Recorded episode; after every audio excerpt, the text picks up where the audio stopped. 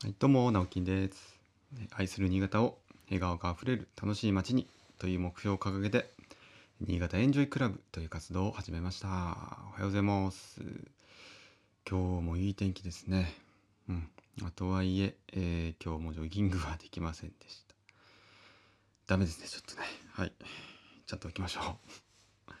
えー、そうですね。またね、あのー最近、新潟でもコロナウイルス感染者が増えてきたという話をな方々から聞きますし、えーまあ、大阪ではもう緊急事態宣言で、まあ、出ましたか？出ました。で東京でもまあ出ると。25日から。ゴールデンウィーク期間中ですよね。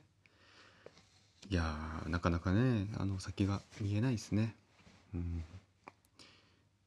まああの各自ね、うん、しっかり対策した上でまあ、せっかくのでもゴールデンウィークですから、うん、まあその不自由がある分、えーその中でね何ができるかなと考えて、まあ、行動して楽しみましょう、うん、これはもうあのしょうがないですね。割り切るしかないですね。はい。えーとですね、えーじゃあ今日今日のテーマはですね、まあ、またちょっと住宅住まいに関しての話なんですけど、えー昨日一昨日とね、まあ、家はまあ資産ではないよとか、えー家は家をじゃあそう資産化するためにはどういう方法があるかなとかっていう話をしてみたんですけどもまああの今日はね、まあとはいえとはいえやっぱりあの住むところってまあ必要じゃないですか。うん、じゃあそれがねずっとじゃああの安い賃貸であの暮らすのかと。一生そこで暮らすのかと。うん。で家族がねいる方はね子供がやっぱり大きくなってきて、まあ、ちょっとやっぱり賃貸だとちょっと手狭だよね持ち家が欲しいよねって、まあ、なるのはね、まあ、当然の流れかと思います。うん、ただねあのなんて言うんでしょうかね。まあ私建築業界にいてわかるんですけど基本的にやっぱりあのこの会社要は建築業界にある事業を行っている、まあ、ところはですね、まあ、ハウスメーカーもそうです。基本的には家を建ててもらいたいわけですよね。まあ当たり前ですよね。うん。やっぱりその営業利益を上げないとまあ存在意義はないわけですから会社として。皆さんにま家を建ててほしい。というスタンスなんですよね。うん、これもう当然なことなんですけど別にそれが悪い悪いとか言ってるわけじゃないですよ。でもうんということはあのマイナスな面をやっぱりあんまり言わないということなんですよ。うん、わかりますかね、えーやっぱり立てるもう立てる前提のレールに乗せてしまった方が話が早く進むじゃないですか。はいというところがあるのでまあ私は今ね一応リあのリフォーム業をメインにしている会社を経営しているのであのスタンスとしてはこういうことが言いやすいんです。はい、あの新築はどうかなと、うん、ちょっとあの落ち着いて考えた方がいいよというやっぱり警笛を鳴らす役目かなと思って、うんまあ、こんな話をしてみました。はい、なのでこれはいいとか悪いとかって話じゃないのでまあそれをうん、受けた上でじゃあどうしていこうかなって、まあ、考えてほしいんですよね。うん、ただこれはあの正解ってないですしその人によってその家庭によってきっと選択肢っていろいろあると思うので、うんまあ、よくよくあのそうですね家族間でやっぱコミュニケーションをとって、まあ、どういう暮らしをしていくかどういう住まいを取得していくかっていうやっぱその話し合いを、うん、コミュニケーションを取ってほしいっていう思いがあります。どうしてもなんか今皆さん忙しいじゃないですか。夫婦でも共働きでうんでなんかあの家事もやって仕事もやって育児もしてうんでさらにその家づくりもって結構ハードすぎないですか？ね。うん、でやっぱスマホって今便利になってみんなスマホ持ってますけどもうあの空き時間は全部スマホに費やされるわけですよね。まあテレビ見てる方はテレビ見てるとかで自分の趣味があるから趣味にとか。本当に多分空き時間ってなかなかないんじゃないかな。どうなのかな？わかんないです。今ってその便利になった分えっ、ともう分刻み秒刻みで予定が詰まっちゃうんでなかなかね今大変かなと思います。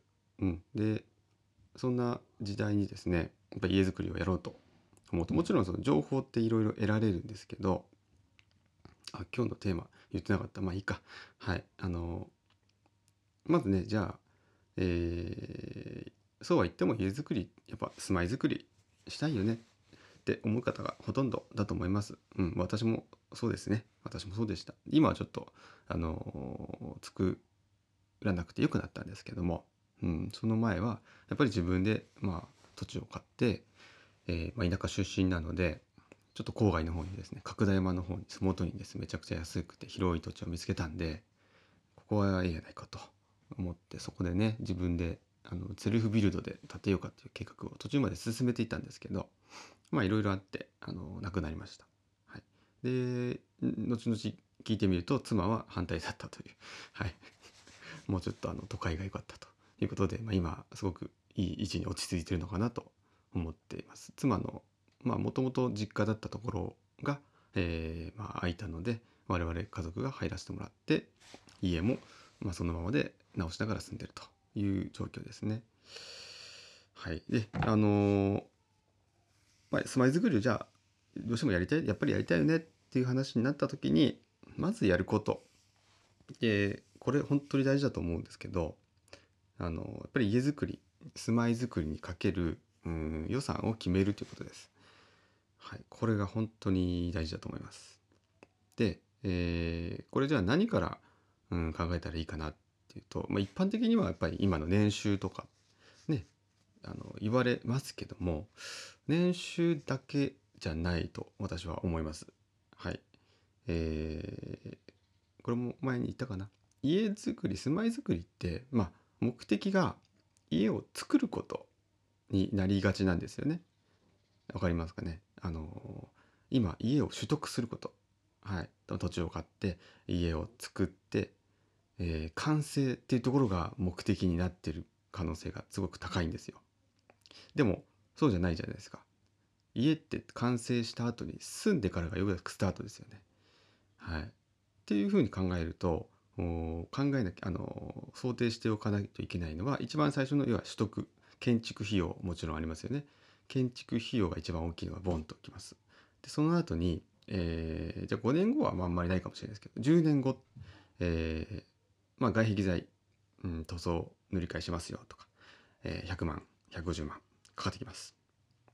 で、えー15年ぐらい経つと今度ですね水回りがちょっと傷んできて、まあ、トイレとかももしかしたら傷み始めたりしますしあと給湯器はもう15年でほぼ入れ替えになります。これで何十万出ます。はい。っていうふうにあのちょっとずつですけどメンテナンス費用が絶対的にかかります。はい。これは最初の、まあ、イニシャルコストって言われます。建築コストとあとメンテナンスコストこれはもう10年15年20年大体もう出てるんですよねうんでこれはやっぱりリフォームやってる我々リフォームやってるんでよくわかりますけど新築主体のところはもしかしたらちょっとそこまでは想定できないかもしれないです。でもこのコストを洗い出すっていうのはすごく大事です。そうすると生涯にかけて、えーかかるコストがおおよそ把握できますよね。じゃあ建築コストが2000万だったら、えーじゃあ30年後までにメンテナンスコスト入れたら全部入れたら結局3000万になっちゃったとか、うん、いや2500万で済んだっていうのはありますからそこは出すのがすごく大事ですね。でそれも加味しつつ今度ランニングコスト。今度はあの水道代とか電気代とか。はい。そうやって日々かかる、ね、お金というのも想定しましょう。はい、あの賃貸より賃貸住宅よりも持ち家の方が上がる傾向になりますから。これすごく大事です。はい、であとここでそれもねあの加味しながら考えなきゃいけないのはライフプランという、まあ、生涯を通した、えー、と資金計画ですね。これは本当にやった方がいいと思います。はい。ていうかこれをやらないと本当に自分たちが住まいにかけていいお金の金額がわからないと思うんですよね。物差しが全くないと思うんですよ。なのでこれあのちょっとライフプランとかって調べてみてください。でわからなければあのソニー生命さんがこれ無料でやってくれます。すごくわかりやすく出してくれるので、えー超おすすめです。